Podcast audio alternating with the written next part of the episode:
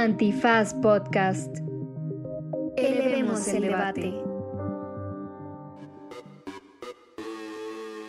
Buenos días, buenas tardes, buenas noches, bonita madrugada o cualquiera que sea la circunstancia temporal en la que estén ustedes escuchando este podcast. En esta ocasión platicamos con Sofía de Robina, abogada del Centro Miguel Agustín Pro Juárez, quienes traen o quienes han acompañado por estos ocho años el caso de Ayotzinapa. Platicamos también sobre las recientes filtraciones a la prensa, sobre lo que significa esto para las víctimas y al final, final una breve recomendiza, pero también un regreso a la esperanza para que no nos vayamos tristeando. Así que quédense porque esa recomendación musicalizada, los aportes y la reflexión de Sofía de Robina están buenísimas en un tema que es doloroso. A veces también hay que tomarse el tiempo y la paciencia para aproximarnos a las complejidades que tiene la vida pública de este país y eso es lo que hacemos en esto que es Derecho Remix. Divulgación jurídica para quienes saben reír con Ixel Cisneros, Miguel Pulido y Andrés Torres Checa. Derecho Remix.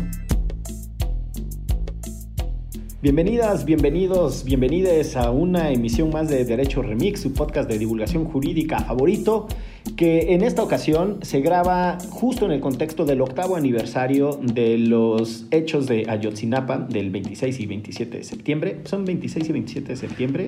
Sí. Eh, del 2014, eh, en donde es de todos conocido que eh, eh, en un enfrentamiento con policías municipales, entre estudiantes de la normal rural de Ayotzinapa que habían ido a conseguir autobuses para las manifestaciones del 2 de octubre, que se hacen tradicionalmente, pues desaparecieron 43 estudiantes a manos de, de fuerzas policiales en un enredo que ha tenido todas las explicaciones posibles y ninguna contundente eh, en algo que en este país tristemente se está haciendo una costumbre, que frente a eventos dramáticos y de extraordinaria magnitud somos incapaces de llegar a una respuesta. Y a eso yo le agregaría que hay un estudiante en coma y además varios estudiantes y personas civiles fueron asesinadas esa misma noche. Y precisamente para hablar de este tema, ya escucharon ustedes la voz de Ixchel Cisneros, soltero. Metiendo la cuchara como siempre. Ixchel Lidia Ángela. eh, además de ella, está con nosotros Sofía de Robina, quien es abogada del Centro de Derechos Humanos Miguel Agustín Pro Juárez que durante estos ocho años han llevado el acompañamiento de las familias. Eh, y Sofía trabaja en el área internacional del Centro PRO. Además es una destacada abogada y ahora maestra, ya se tituló, ya entregó su tesis. Pero además también este, escucha Derecho Remix mientras lava los platos. Es escucha Derecho Remix. Exacto. Exactamente. Muchas gracias. O mientras ando en bici, cual sea la, la circunstancia. Gracias, Sof. Oye, eh, a ver, es, es muy complicado con todos los ríos de tinta que han corrido después de, eh, del 2014 para acá, encontrar un eje de análisis o un balance que sea moderadamente eh, sereno y equilibrado, sobre todo porque el caos atraviesa a dos administraciones federales, a un montón de administraciones municipales y a varias administraciones estatales, ¿no? Me refiero de Guerrero. Y en toda esa complejidad han eh, habido eh, informes de, la, de una, me acuerdo que recién sucedieron los hechos, el propio PRD hizo su, su comisión de la verdad y después eh, en el ámbito estatal también ha habido mucha discusión sobre la supuesta verdad. Está el acompañamiento internacional del grupo de expertos independientes al que conocemos como el GIEI, más aparte las distintas judicializaciones que se han hecho del caso, desde distintas aproximaciones y desde distintas teorías del caso. Y lo que se vaya acumulando esta semana. Más exactamente lo que salga esta semana. Pero en todo ese revoltijo eh, hay un, tema que casi siempre va quedando de lado y es eh, cómo las familias y las víctimas directas e indirectas van teniendo acceso a las explicaciones que las distintas instituciones e instancias van desarrollando. Y creo que ese es parte del enredo con el que tristemente llegamos a este octavo aniversario. La publicación de un informe de la, de la Comisión eh, de la Verdad eh, del caso Ayotzinapa, que es una comisión presidencial que encabeza por instrucción del presidente, el subsecretario Alejandro Encinas, y al mismo tiempo eh, un proceso de judicialización de nuevas causas distintas a las que se habían hecho con la, eh, con la anterior administración o en su momento con, con distintas procuradoras y procuradores. Y pues ahí estamos todos confundidos, Sof. Ayúdanos un poco a entender este, ¿Qué pedo? desde la perspectiva también del Centro PRO en dónde estamos. No, complejo, complejo sin duda todo, todo el tiempo que ha pasado y todo lo que todavía seguimos sin saber, a pesar de algunas luces que, que, se han podido comenzar a, a, salir en el caso Ayotzinapa, pero sí, sin duda, llegamos a, a ocho años en donde la principal pregunta, que es saber eh, dónde están los estudiantes, esa sigue sin responderse y esa es la que hoy eh, va a hacer que las familias salgan a marchar y que esperemos que, que sea abrazada también por, por más personas esta exigencia, que al final es una exigencia por, la verdad y la justicia eh, que tiene que ir de la mano respecto al deslinde de responsabilidades de todas las personas involucradas en, los hechos. Eh, y, y, y, como dices, además es un caso que ya transitó por dos administraciones, incluso ya son cuatro años que estuvo en la administración de Peña Nieto y cuatro años en la actual administración, lo cual nos deja ver sí diferencias importantes, como la atención, por ejemplo, que ha dado el subsecretario Alejandro Encinas a cabeza la comisión, pero que al mismo tiempo son dos administraciones que no han podido dar verdad y que, y que además nos muestran cómo hay inercias que, más allá del cambio de administración se mantienen en instituciones específicas y en particular creo que en la Fiscalía eh, General de la República es una de las que más nos muestra esa, esa resistencia a generar procesos de verdad mucho más eh, acordes con las familias. Y, y sí, sin duda diría que las familias en su momento hicieron un llamado a tener asistencia técnica internacional, así llegó el GIEI en su momento, las medidas cautelares que había de la Comisión Interamericana. Gracias al GIEI en su momento eh, se pudo comenzar a revertir la, la verdad histórica que decía que todos los estudiantes en un mismo grupo habían sido llevados a, al basurero de Cúpula e incinerados. Desde ese momento las familias dijeron que habían elementos que no les cuadraban, el GIEI pudo por lo tanto, aplicar su, su papel de instancia independiente internacional y, poder dar cuenta de efectivamente todas las, las dudas que, que, que estaban dentro de esa hipótesis que, que, se ofreció como la verdad histórica. Pero además, con el paso del tiempo, no solo eso, no solo habían dudas de esa teoría, sino que se fue sabiendo cómo fue construida como todo un operativo institucional para cerrar el caso de manera precipitada. Creo que eso es lo que, lo que hoy podemos decir de forma muy, muy certera, que a pocos meses de los hechos se intentó por la anterior administración y dado que el caso estaba ya en un nivel muy alto de, exigencia, eh, dar una versión de los hechos que, pudiera cerrar el, el, caso y para eso se acudió a tortura y a todas las irregularidades habidas y por haber eh, que nos hablan mucho además lamentablemente de cómo es la justicia en este país, cómo se construyen investigaciones, se anulan evidencias, se dejan de lado hipótesis y, y se buscó construir esta, esta, esta versión. Eh, y, y, y, después también, de nuevo, la persistencia de las, de las familias hizo que hubiera un compromiso diferenciado de esta administración eh, y fue por eso que se creó en su momento la, la Comisión para la Verdad y el Acceso a la Justicia, la OVAG, y, y, después la Unidad eh, Especial de Investigación y Litigación para el caso Ayotzinapa, la UELCA, que eso no tiene forma de decirse fácilmente, así que mejor la Unidad Especial. es un trabalenguas. Exacto, nos quedamos con la, la Unidad Especial. Eh, que se creó en, en, en junio eh, de 2019 justamente como una instancia que buscaba eh, pues, eh, investigar los hechos de forma diferenciada como se había hecho antes, con, con, Omar Gómez Trejo al, al, frente de la unidad. Y, y, y la, la, la, Comisión para la Verdad lo que haría sería generar todas las condiciones necesarias de, de coordinación institucional, de todas eh, las, instancias de la administración pública, incluyendo la Secretaría de Relaciones Exteriores para mantener, por ejemplo, la asistencia técnica de la ONU y de la CIR, pero también incluso la SEDENA y la CEMAR, que fueron parte, por ejemplo, del acuerdo que se firmó para, para poder eh, transferir toda la información que estuviera en sus manos y poder colaborar con, eh, con la investigación, que era lo que no se había visto antes. Toda esta articulación y creación de instituciones y generación de esquemas novedosos eh, pues es lo que las familias eh, vieron con, sin duda con expectativas en el inicio de, este gobierno como una posibilidad de un caso que ha eh, simbrado a todo el país y que nos ha mostrado además, creo que de las realidades más dolorosas de, de, de, este país, que son las desapariciones que además continúan. la forma en la que no solamente ocurren, sino que no se investiga, la forma en que se revictimiza, que se construyen versiones, etcétera. Es decir, desnudó gran parte de lo que siguen siendo los problemas centrales hoy en día Eh, y se veía como una oportunidad número uno para, para las familias, ¿no? Para acercarles verdad, pero creo que también todas y todos dentro de nuestros corazoncitos albergábamos el deseo de que eh, si por ahí se avanzara, esas grietas pudieran generar posibilidades de cambio mucho más estructurales. Es decir, sí se puede investigar en este país, sí se puede eh, desarticular estas redes de colusión que operan en ciertos territorios y que permiten que el trasiego de drogas, por ejemplo, que existe en Guerrero y Estados Unidos, eh, mantenga una conducción a, altos niveles y que sea lo que generó la, eh, la, obstrucción de los camiones en los que iban los chavos, etc. Y, y, creo que llegar a este momento es sumamente doloroso porque estamos viendo que no, no está tan fácil, incluso con una voluntad del presidente, incluso con una confianza en un subsecretario que ha dado una batalla eh, impresionante, incluso pese a todas esas decisiones, pues todavía seguimos viendo ahí inercias importantes y creo que destacaría por un lado el que instituciones como las Fuerzas Armadas no han estado a la, a la altura de demás instituciones, tardaron tres años en dar información al GIEI, por ejemplo, eh, de, elementos que tenían de cómo estuvieron monitoreando toda la, investigación o de cómo incluso la Marina estuvo relacionada con la posterior obstaculización del caso.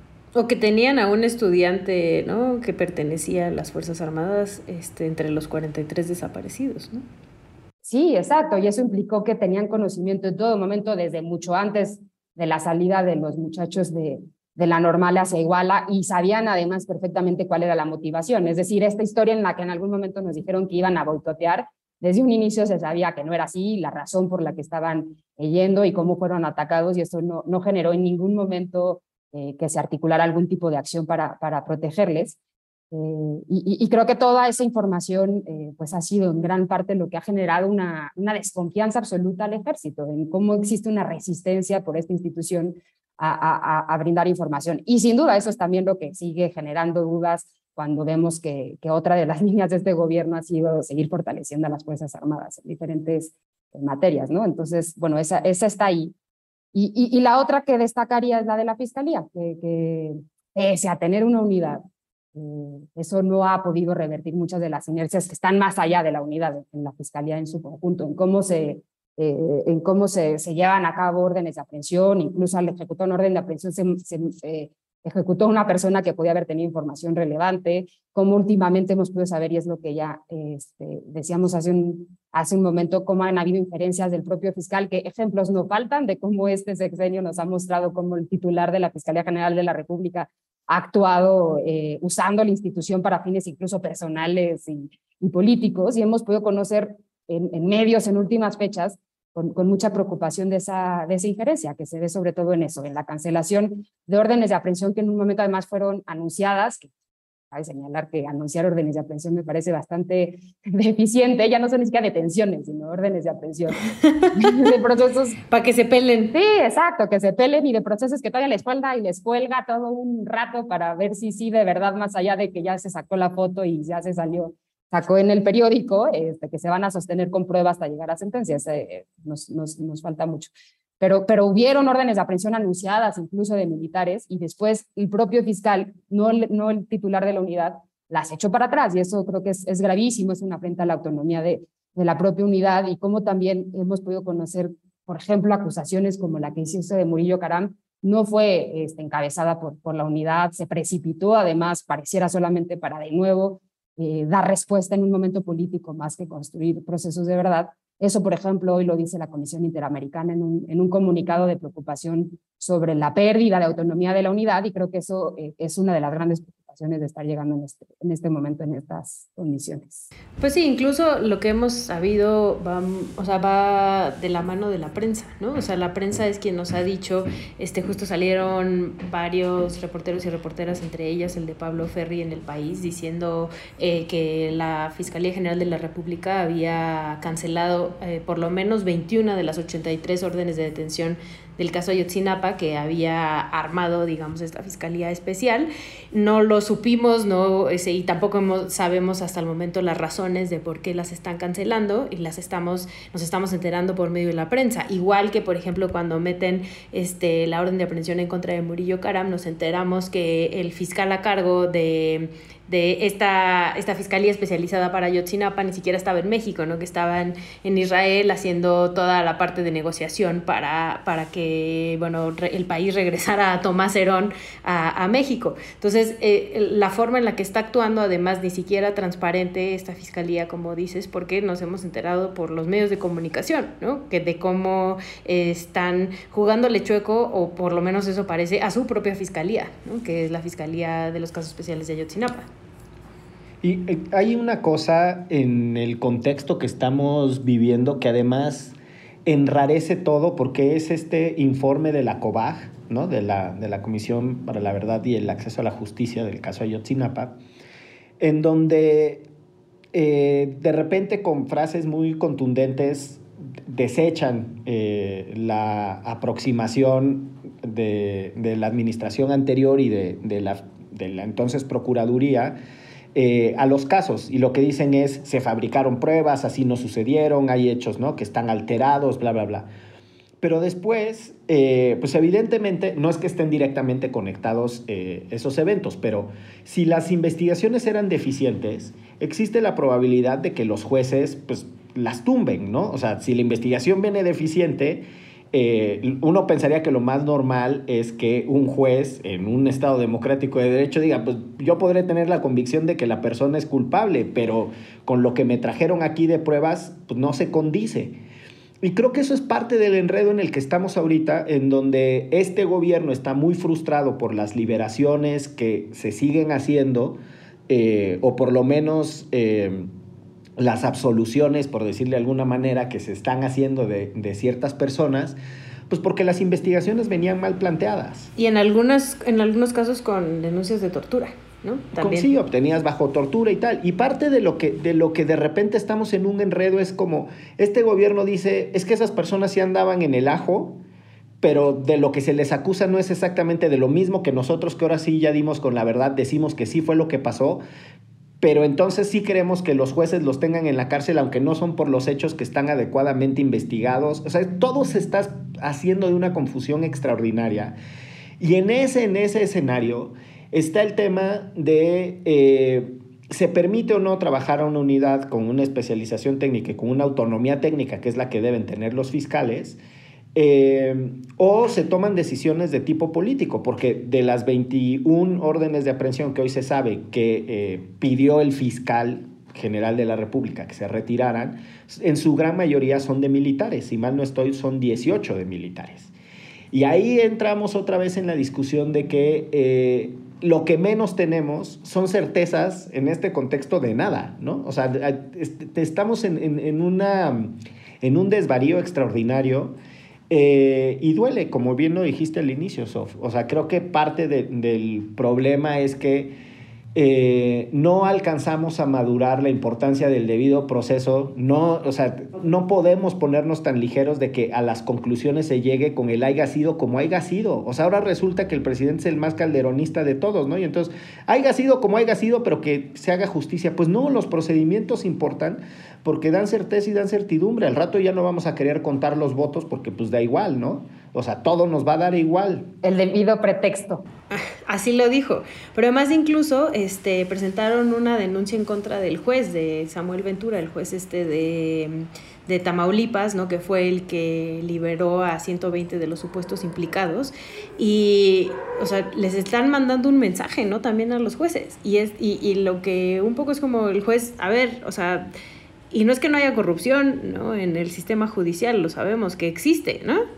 Sí, no, el sistema judicial tiene muchísima corrupción. Pero de ahí a que entonces empiecen a perseguir a uno de los jueces, donde además el cochinero previo que hicieron para estas investigaciones que le llegaron al juez no se está investigando, o sea, no, no, no se está trabajando el por qué llegaron así estas investigaciones hasta el juez o por qué se torturó a, a los detenidos, etcétera, ¿no? O sea, solo es como todo es culpa de este juez, este, ahora vamos a ir contra él. No, y creo que lo que, lo que dicen es es sumamente importante porque el deseo y la expectativa de conocer la verdad, eh, además allá tantos años en donde las familias pues están en un momento de, mucha frustración y dolor y donde la sociedad además también tiene una expectativa eh, de, conocer la verdad, eh, en, en, sí mismo eso no implica que entonces cualquier verdad obtenida, quién sabe cómo, porque la diga alguien en quien tenemos que confiar, sea suficiente. Y creo que eso también Ayotzinapa ha sido muy clara en reflejar que eh, el debido proceso y los derechos humanos dentro de un proceso penal son relevantes no solo para la persona acusada, sino incluso para, eh, tener mínimas certezas de que se está conociendo una verdad que no es fabricada, una verdad que no es la que quisieron elaborar rápidamente, una verdad con pruebas mínimas, etcétera. Y, creo que en eso, por ejemplo, es, sumamente relevante el informe que en su momento sacó la, la ONU de doble injusticia, que, que, relata la tortura que, sobrevivieron al menos 34 personas de las que fueron acusadas, sobre todo las que fueron utilizadas para después sostener la, la, versión histórica, y que una de sus conclusiones principales es que estamos o nos han acostumbrado, eh, nos han acostumbrado a hacernos creer que, que son contrapuestos los derechos, por ejemplo, a ser, a ser sometido a un proceso sin ser víctima de tortura y los derechos de las víctimas. Y eso no, no es así y el informe creo que lo concluye muy claramente, como haber tortura de estas personas, además de afectar su, derecho a la integridad, etcétera, afectó a las familias, porque les quitó por un lado la posibilidad de que esos procesos llegaran a buen puerto justamente porque las consecuencias son que se tengan que excluir esas pruebas y que muchas veces estas personas tengan que ser liberadas, incluso sabiendo que posiblemente eh, eh, tenían cierta responsabilidad, pero además eh, implica que, que, si tenían información, pues esta no, no, no, no, no la aportaron y no,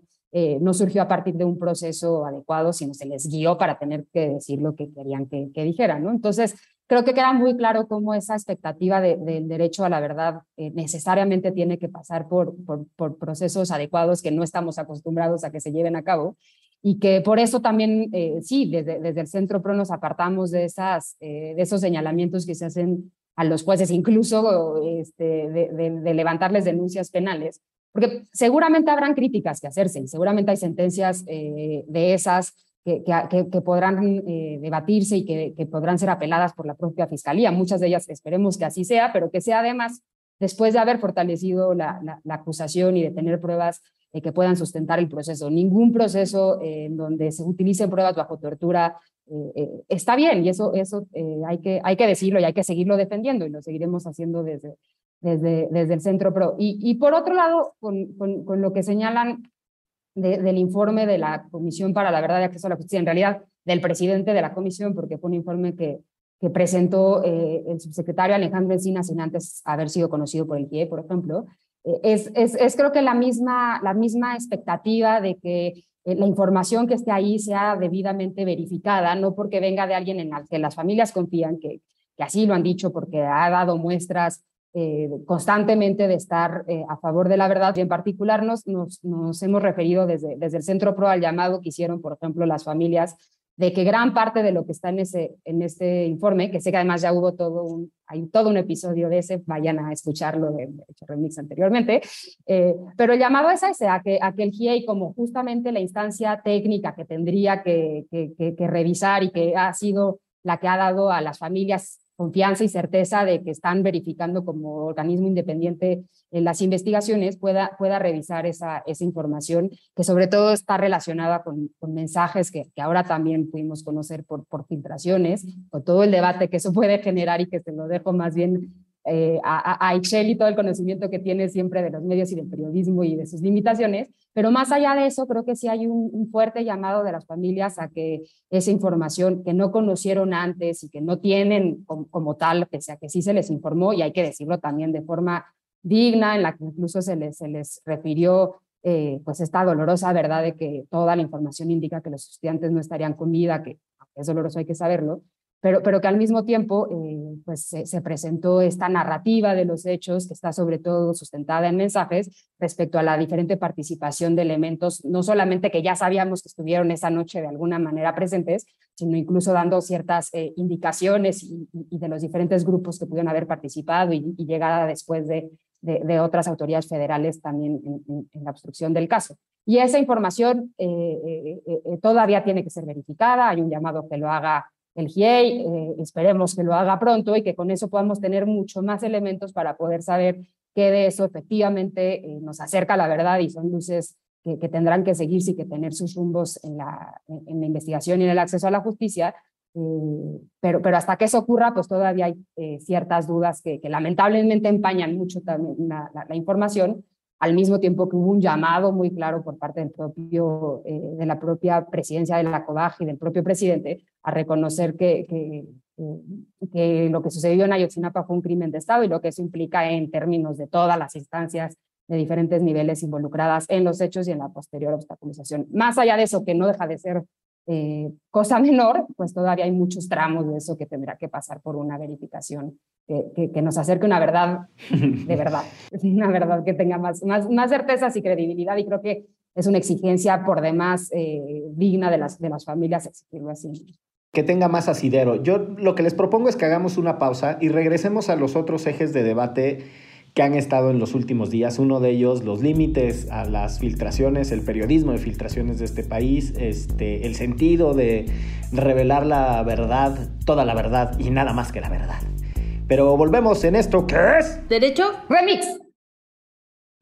Para este podcast y las historias que aquí contamos, la impunidad es más que la simple ausencia de castigo. Yo he vivido la impunidad todo el tiempo desde que mataron a Paola. Mi cuerpo sentía el presentimiento que algo estaba pasando.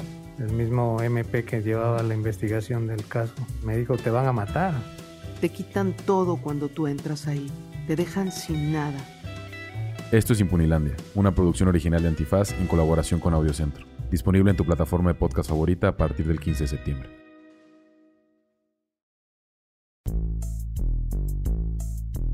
Regresamos a este Derecho Remix. Estamos platicando con Sofía de Robina del Centro Miguel Agustín Pro. Estamos hablando sobre el tema Ayotzinapa porque ustedes, como sabrán, muchos y muchas de las que nos escuchan, grabamos el lunes. Entonces, hoy es 26 de septiembre de 2022. Hoy se cumplen ocho años de la desaparición de los 43 normalistas y, como ya decíamos al principio también, del asesinato de varias personas y varias que también fueron heridas.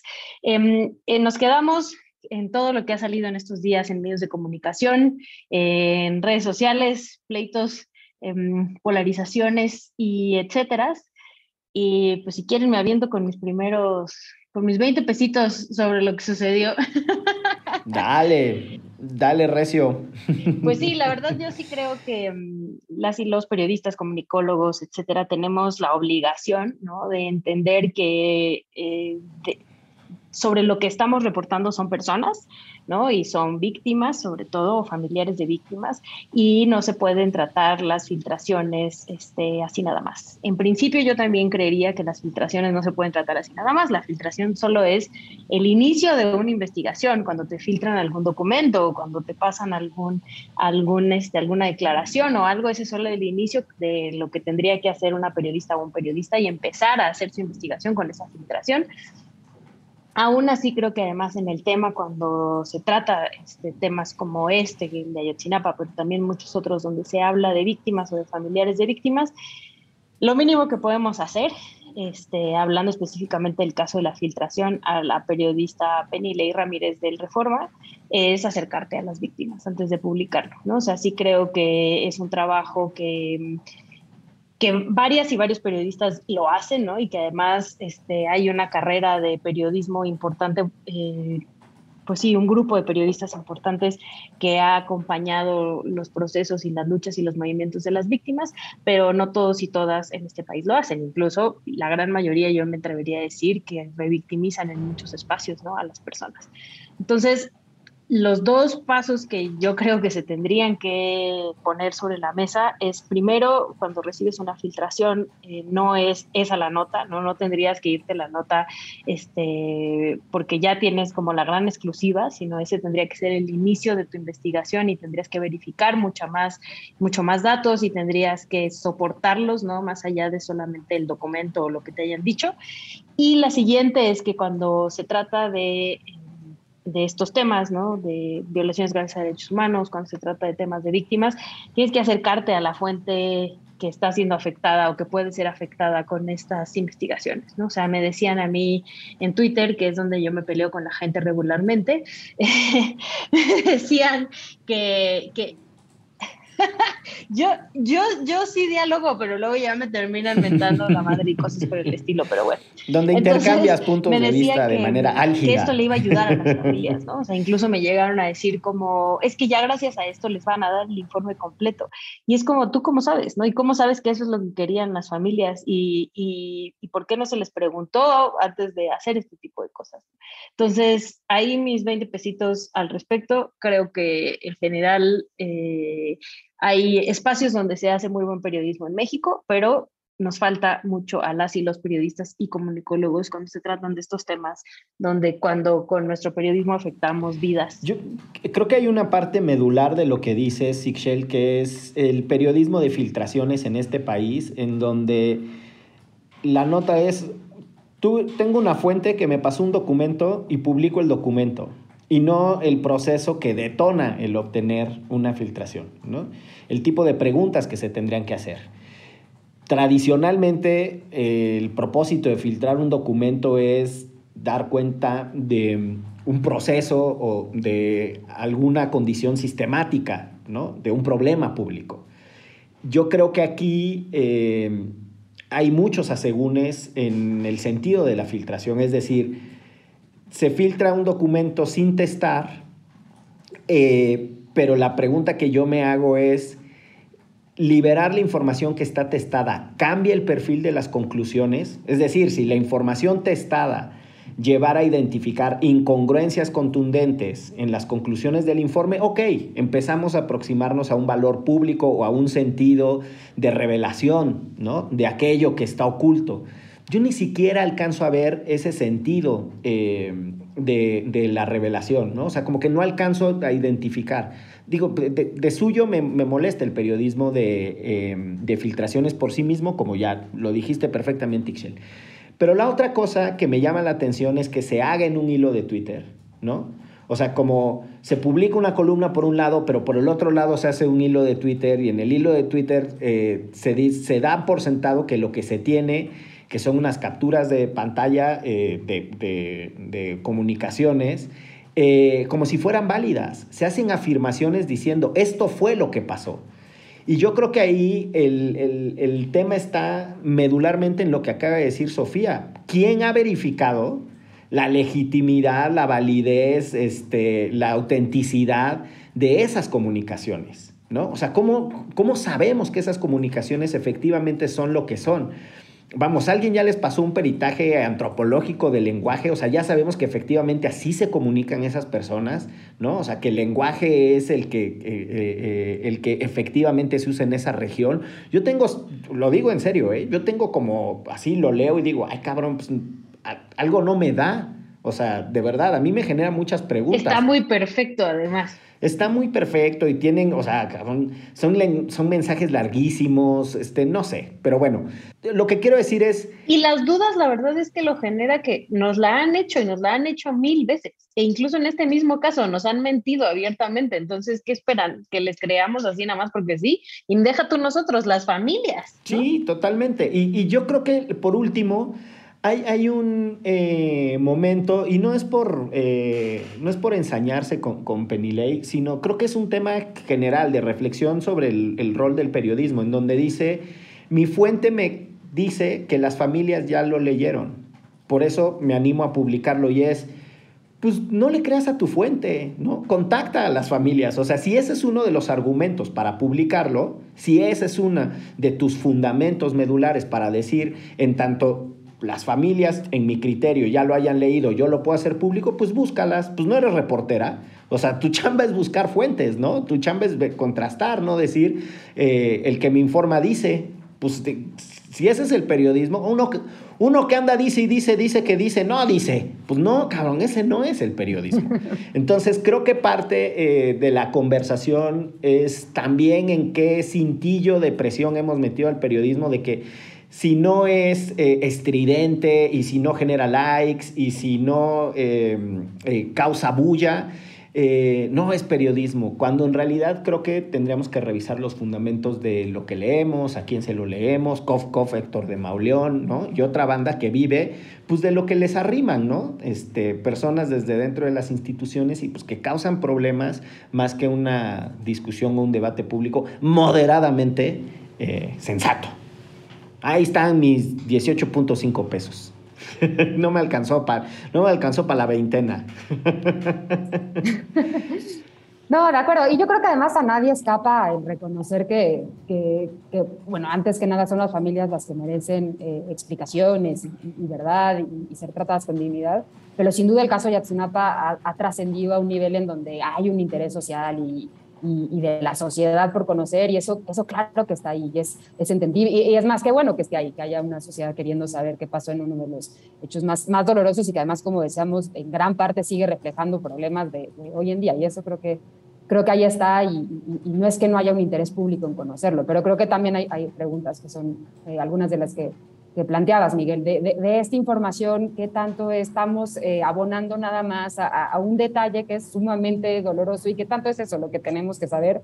Creo que hay, hay, dudas sobre eso, que, que, sobre todo en un país con el nivel de violencia en el que estamos y de, y de constante, eh, pues sí, deshumanización de, de hechos que, que, vemos todo el tiempo, pues qué tanto eso es lo que nos va a hacer tener más conocimiento de la verdad, de qué está atrás de eso, de cuáles son las redes.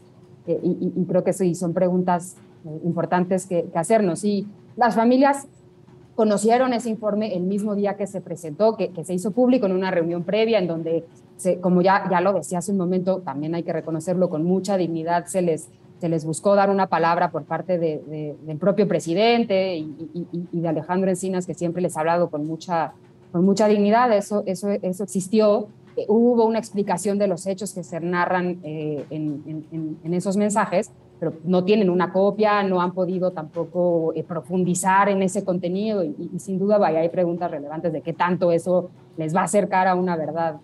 pero sobre todo creo que coincido con que la pregunta principal es, es de dónde derivaron esos mensajes, por qué, por qué darlos por cierto sin al menos hacernos preguntas eh, básicas, ¿no? Eh, a nadie escapa tampoco que hoy en día mucha la información en procesos y en juicios deriva justamente de ese tipo de, eh, de pruebas, de mensajes. Hemos hablado mucho de los mensajes, por ejemplo, de, de Chicago, ¿no? Que, que, son en gran medida también parte de lo que ha mostrado que existe un nivel de colusión entre, entre diversas autoridades que señalan incluso al ejército con el crimen organizado en el tema del trasiego. Eso eso está, pero, pero está en un proceso en donde se sabe de dónde vinieron, en donde hay una trazabilidad de la información que significa hacer todo el recorridito de dónde viene y que no solamente es de nuevo eh, por el debido proceso eh, de una prueba que puede ser incorporada eh, en, un proceso judicial y que tiene que cuidarse. Incluso si nos separamos de ese, de ese proceso judicial en términos amplios de derecho a la verdad, las pruebas mínimas de dónde viene esa información y por qué habría que tener eh, fiabilidad en esos mensajes, que son creo que las que tendríamos que hacernos ahorita y que son las que se están haciendo las familias y las que han pedido por eso que, el GIE pueda, pueda verificar. Más allá de eso y de, y de ahorita, pues todo el, dolor que puede causar conocer esa información, las familias también han sido creo que muy, muy claras en decir la verdad, aunque sea dolorosa, y ese es el, compromiso, y, y, va a doler cual sea la verdad, y, en un país con, con, con, pues sí, con estos niveles de, de, violencia y de, colusión entre crimen organizado, sin duda va a ser dolorosa, pero, pero que al menos más allá de lo dolorosa tengamos certeza de, la mínima confianza y fiabilidad de, esa información, creo que es la, la, exigencia principal y esa se mantiene y más bien hay muchas dudas que, que, que se siguen eh, generando alrededor de eso. Las, las familias lo hicieron en un inicio como una reacción natural después de toda la desconfianza que tienen, solicitarle al GIEI, pero, pero como decías, Miguel, incluso en, propias redes mucha gente empezaba a hacer preguntas, ¿no? De, de, los modismos, de cómo están narradas, de la cantidad de información que dan. Y esas preguntas que son válidas creo que tendrán que ser contestadas de una revisión este, técnica independiente, que son las que no solemos tener, pero que, que bien nos hacen falta en este, en este caso y en, y en muchos otros más. Y ahí además volvemos a, a cómo eh, o sea, no porque haya un gobierno diferente, porque se les haya tratado distinto a las familias, tienen que creer todo al pie puntillas. O sea, tienen por supuesto eh, todo el derecho de decir, necesitamos que las personas en las que sí creemos, que en este caso es el grupo interdisciplinario de expertos independientes, revise esta, este material, revise esta, esto que se nos está presentando, para entonces poder posicionarnos. Es que yo creo que ahí parte del tema medular es justo no tanto quién dice las cosas, sino en función de qué lo afirma. Y parte de esto es justo de dónde vienen esos mensajes, cómo se obtuvieron, ¿no? en qué fechas, este, cuál fue la institución que eh, tuvo la responsabilidad de interceptarlos. ¿Por qué si los interceptó en su momento no los hizo públicos y por qué se hacen públicos hasta ahora? ¿Quién incluso tiene responsabilidades de haber tenido esas comunicaciones y no haberlas aportado para llegar a la verdad de manera más temprana? O sea, yo creo que se abren demasiadas preguntas en función precisamente de, de eh, ese método para llegar a lo que ellos sostienen que es su verdad, ¿no? Creo que el presidente es muy audaz en términos de decir, pues esta es una verdad política, no necesariamente es la verdad jurídica. Bueno, que sea una verdad política no significa que no tiene asidero o que está basada en cualquier cosa. Y los mensajes de los que hace referencia Sofía cuando dice los mensajes de Chicago, se refiere a que los procesos judiciales en Estados Unidos han hecho intercepciones de comunicaciones entre eh, personas de, de, la delincuencia organizada, ¿no? Muchos eran de unas Blackberries y esos reposan en, sede judicial de Estados Unidos porque fueron utilizados como pruebas contundentes en casos que están llevando eh, allá en Illinois. Y es parte del, o sea, creo que parte del tema es entender de dónde se obtienen y si unos mensajes se contrastan con otros o por qué la COBAG no decidió o decidió no acceder a los mensajes que están en Chicago y en función de qué, etcétera, o cómo estos mensajes en su momento podrían o no ser aportados a los expedientes judiciales aunque sea un proceso paralelo el que se corra. Entonces yo creo que hay demasiadas preguntas. Está eh, ahí el tema también de el rol del periodismo. Me, pesa muchísimo eh, coincidir, yo creo que las tres estamos en esto de que después de ocho años es dolorosísimo no tener eh, moderadas claridades de ciertas cosas, salvo eh, las capas de intervención institucional que se hacen para proteger a cierto perfil eh, de personas. ¿no? Este, creo que son distintos pactos de impunidad, no es un solo pacto de impunidad, se protegen distintas cosas, se protegen distintos intereses o sea, de Aguirre ya nadie habla, ¿no? Es más, ya nadie se acuerda que Aguirre era el gobernador de Guerrero y que tuvo que dejar la gobernatura en su momento por este caso, pero que después siguió controlando las cosas y que los políticos eh, eh, aguirristas siguen ahí en el, ¿no? En el vigentes y que siguen controlando, que en su momento se determinó que había eh, una articulación de policías municipales de tres ayuntamientos involucrados en esto y que funcionaban de manera coordinada, es decir, que las tres policías municipales estaban bajo la coordinación e instrucción del narcotráfico y que todo eso sucede en donde hay eh, dos cuarteles generales del, ejército impresionantes, ¿no? Dos batallones, que no es cualquier cosa. Entonces, pues nada, en, toda esa penumbra andamos tristemente, la dignidad de las familias es un, es un faro que, que parece que orienta y les han pasado muchas cosas, decesos, es, complicadísimo todo lo que han vivido en estos años, pero bueno, se agradece eh, en un país que tiende al olvido que con tanta entereza se mantengan firmes en su exigencia de verdad. Y ahí les veíamos, ¿no? Las manifestaciones, no solamente la que seguramente va a ser el día de hoy, este, en unas horas, sino también en el campo militar número uno, que además para mí fue una cosa tremendísima, ¿no? O sea, cómo este, lograron no solo llegar ahí, sino, este, como decía, Ejército Nacional y, y los normalistas Mm, rayaron ¿no? la fachada de, del campo militar número uno para lo que representa el campo militar número uno este, para las violaciones graves a derechos humanos de este país, más allá del caso Ayotzinapa. O sea, sí creo que esta dignidad que llevan las familias y también las y los normalistas ¿no? en estos ocho años, pues debería de dejarnos algo ¿no? a todas y todos los que vivimos en este país, de cómo... Eh, pues por supuesto que la lucha por la verdad y la justicia es cansada, pero si no son ellas, si no son ellos, si no somos nosotras, si no somos nosotros, al Estado le conviene que olvidemos todas estas cosas. Sí, no, totalmente. Y ojalá que, en la marcha también las familias reciban el, abrazo de, la sociedad, de, de, tanta gente y también tantos medios que han acompañado el, el, caso por, por, tantos años, porque creo que eso es lo que también les, les da fuerza para seguir. Y creo que además, en un contexto en donde ya lo decíamos, más de, más de 105 mil personas eh, desaparecidas oficialmente, eh, pues es un recordatorio de que todavía hay mucho, mucho tramo por recorrer, pero que en ellas y ellos está mucha de la, de la fuerza y la dignidad y en acompañarles puede haber eh, la posibilidad de que, de que esto cambie. Creo que eh, cuando, cuando sucedió Ayotzinapa y cuando salimos todas, todos a, las, a, las, calles en esos momentos y conocimos el horror que además ya vivía gran parte del territorio del país, pero en, una, en unas dimensiones mucho más grandes, no solamente por, por ser 43 estudiantes y todos los hechos que, que se registraron esa noche y, de intervención de diferentes niveles.